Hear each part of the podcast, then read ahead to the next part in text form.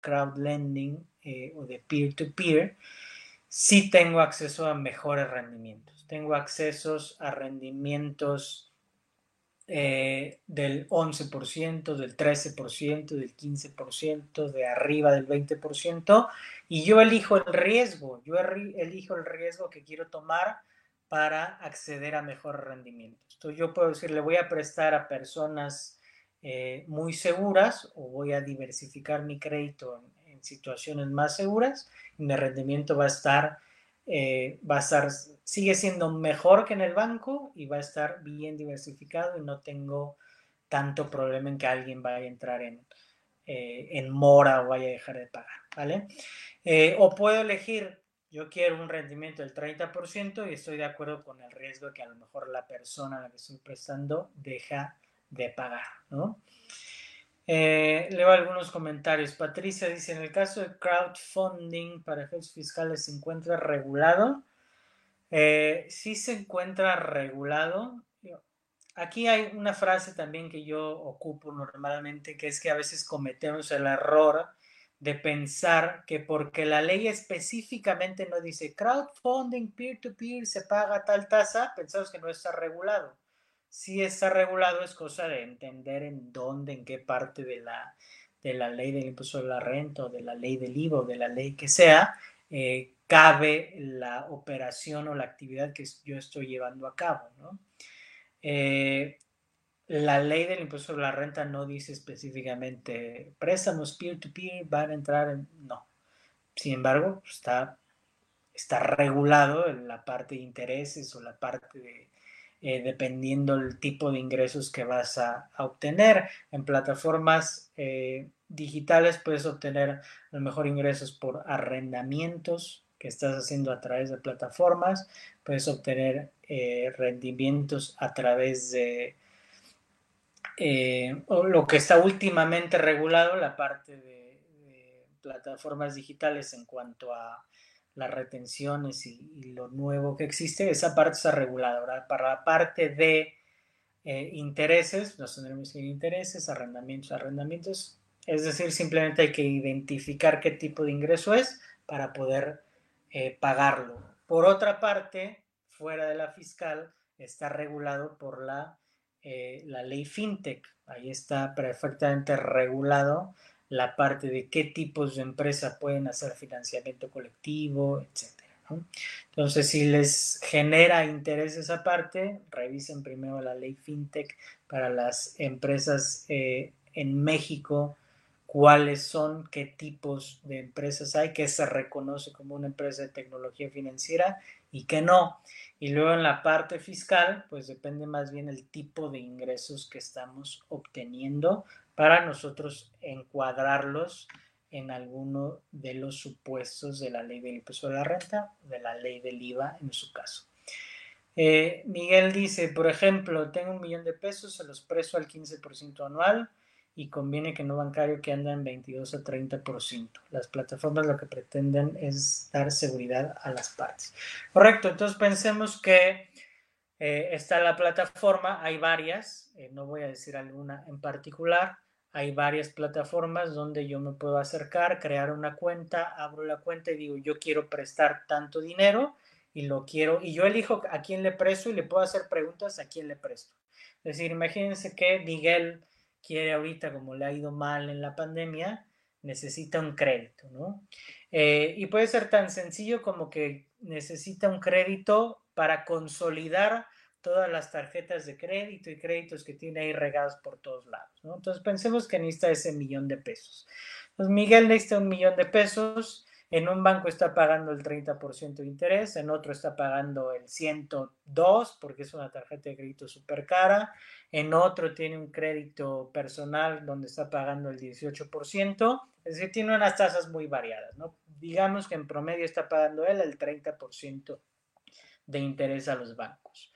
Eh, yo me doy de alta en la plataforma, por un lado, como persona que va a prestar dinero y Miguel se da de alta en la misma plataforma, pero como persona que está buscando eh, consolidar su crédito. Entonces, la plataforma lo que hace es que analiza su caso, analiza su situación crediticia, analiza sus ingresos, etcétera, etcétera, y lo pone en un nivel de riesgo.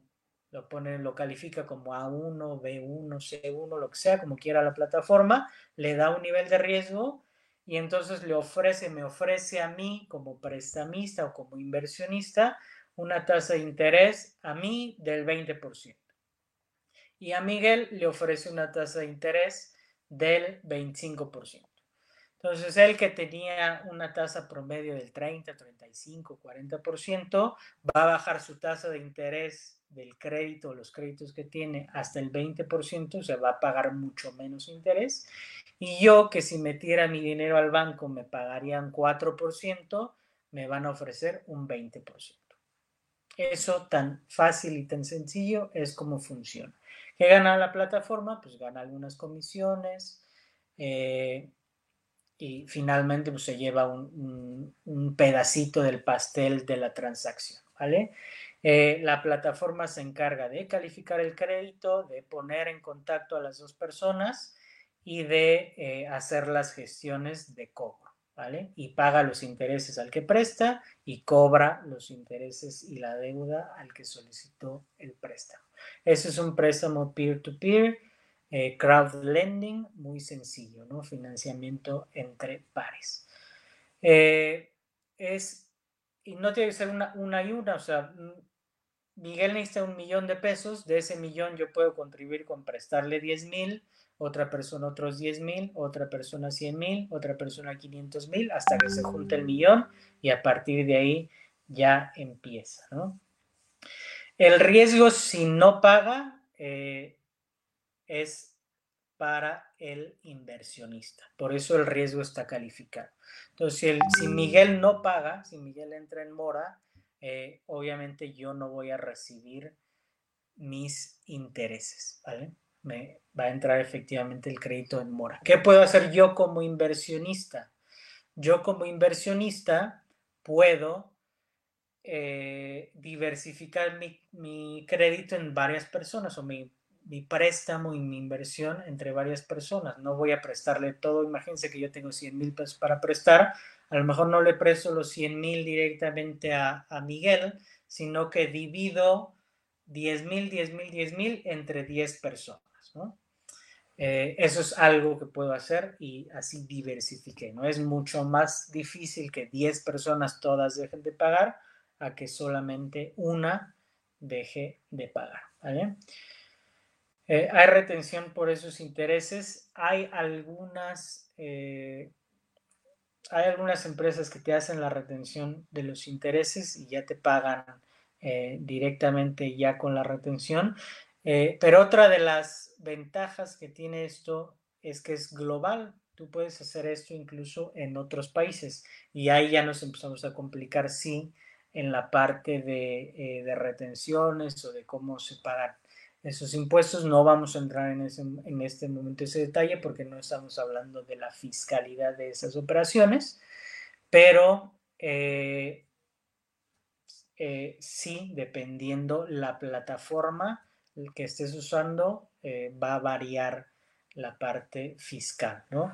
En el diplomado fiscal del Colegio Nacional de Contaduría Pública, eh, estamos revisando precisamente fiscalidad de inversiones y ahí sí entramos en detalle en la parte, eh, en la parte fiscal, ¿ok? Y en el diplomado en inversiones, que es un otro diplomado que estamos llevando a cabo donde yo estoy precisamente haciendo todo el tema de, inversiones en bolsa, de inversiones donde tocaremos también este tema. Eh, uno de los módulos también es la parte fiscal, entonces ahí también podemos ver esa parte. ¿Vale? Areli, ¿es riesgoso invertir en ello en estos momentos donde la gente no tiene para pagar? Eh, es, seguramente es más riesgoso hoy que en enero de este año. No, no sé porque no he visto que hayan lanzado como tal las plataformas información sobre aumento en mora pero yo pensaría que sí, yo pensaría que debe haber aumentado casi seguramente y obviamente es un riesgo eh, más elevado. Eh, Sin embargo, tienes que medirlo contra los riesgos de otro tipo de inversiones que puedas hacer, ¿no? Sigue siendo, yo creo que sigue siendo buena opción, pero sí, efectivamente hay que medir el riesgo en función de la situación actual, ¿vale? Eh, otra parte importante es que si bien la plataforma de tecnología financiera hace eh, el análisis crediticio y determina un riesgo, tú como inversionista o prestamista puedes hacerle preguntas directamente a Miguel para que tú determines si quieres prestarle a él o no. Entonces le puedes decir, oye Miguel, ¿y a qué te dedicas? Y ya te dirá, bueno, pues soy abogado y soy contador y soy capacitador y soy todo lo que hace, ¿no? Entonces dices, ah, bueno, oye, pero ¿y por qué necesitas el crédito? Y ya te va a contestar, oh, pues porque tengo este una serie de productos, los quiero consolidar en una sola deuda y que me salga mucho más barato pagar. Oye, Miguel, y este, pues cuántos hijos tienes? Ya también dependerá él si te quiere contestar absolutamente todo o no, ¿no? Y estás divorciado, o sea, ya depende de ti. Tú les puedes preguntar para que conozcas, sepas cuál es la situación eh, y te decidas en prestar o no prestar, ¿no? Eh, entonces, hay cierta comunicación que tú, eso nunca lo sabes en el banco, ¿no? El banco simplemente tú tienes, tú metes tu dinero en el banco y el banco te paga un interés, quién sabe qué hizo con el dinero, sabes que ganó muchísimo más del 4% que te pagó a ti, pero no hay nada más, ¿no? Aquí hay cierto contacto con eh, las personas que les estás prestando, sabes qué tipo de proyecto es, puedes indagar eh, y tomas una decisión, pues por lo menos mucho más consciente.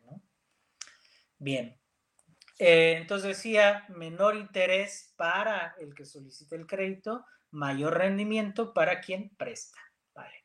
Es tecnológico, o sea, se apoya totalmente en tecnología y es global. Decía, tú, ustedes pueden solicitar préstamos en plataformas que no están en México, ustedes pueden hacer una solicitud de préstamo en una plataforma eh, en otro país, algunas te dan unos requisitos que si cumplen, eh, pues pueden solicitar el, el, préstamo y pueden prestar también en otro país que a lo mejor les ofrezca mejores rendimientos. Obviamente lo mismo, medir el riesgo de prestar en otros lugares, medir eh, qué tan fácil sería que les prestaran en otros lugares. Eh, en los préstamos a través de plataformas tecnológicas eh, no van a conseguir tanto dinero, lo habíamos dicho, cantidades muy altas es difícil conseguirlas. Y el marco legal, si bien existe, puede ser un tanto incierto si no lo conocemos todavía. Oye, ¿qué pasa si no pagan? ¿De quién es lo que están preguntando ahorita? ¿Quién lleva el riesgo? ¿Qué tanto se compromete la plataforma a hacer la cobranza? Eh, tengo un seguro, como en el caso de eh, de tener mi depósito en el banco, está protegido hasta cierta cantidad de dinero por el IPAB, o qué pasa en la parte de las, eh, de las tecnologías financieras. ¿Qué pasa si de plano se roban mi dinero, la plataforma desaparece? ¿Qué pasa con mi dinero? ¿Cómo demando? ¿A quién le hablo? ¿Qué hago? Entonces, esa parte es importante que la conozcamos y es importante que donde estemos prestando, sepamos de qué se trata y de qué va, ¿no? No es lo mismo que si de repente abren un banco ahí en la esquina que se llama Banco Chamlati, pues qué tan fácil es que yo deposite mi dinero ahí. Eh, primero investigaría qué tan grande es el banco, etcétera, etcétera. En México lo que pasa es que no tenemos esa experiencia de, investigar el banco, conocer el banco, porque realmente los bancos que hay en México son los bancos grandes, ¿no? Eh, casi que no conocemos el clásico banco local o banco regional de nuestra ciudad o nuestro pueblito, tal, eso no existe. No existe acá, hay muy poquito banco popular eh, y no tenemos como esa experiencia. Eh, en otros países que sí existe, ¿no? El, el, banco mediano o el banco pequeño. Aquí son los grandes bancos. Bien. Entonces esa es la diferencia entre una y otra. No es uno mejor que otro, los dos tienen ventajas, los dos tienen desventajas, es simplemente saber que existe esto y si ustedes ahorita a lo mejor están batallando con alguna tarjeta de crédito, con algún crédito porque es altísimo el interés, pero sin embargo tienen buen historial crediticio, pues asómense a una de estas plataformas, nada les cuesta hacer la solicitud y subir su caso y en una de esas consiguen una rebaja del 50% del interés que están eh, pagando hoy en día o más y no pierden absolutamente nada, a lo mejor un poquito de tiempo en conseguir algún documento, pero fuera de eso no les cobran por subir su solicitud, no les cobran por meter el caso, no les cobran por el análisis crediticio, no les cobran por nada. Entonces ustedes suben y si consiguen que una rebaja de interés, pues qué mejor. Entonces es simplemente abrir el panorama de lo que existe, ¿no? Hay plataformas en México que lo hacen, que ya tienen algunos años eh, y que sin problema pueden ustedes eh, acudir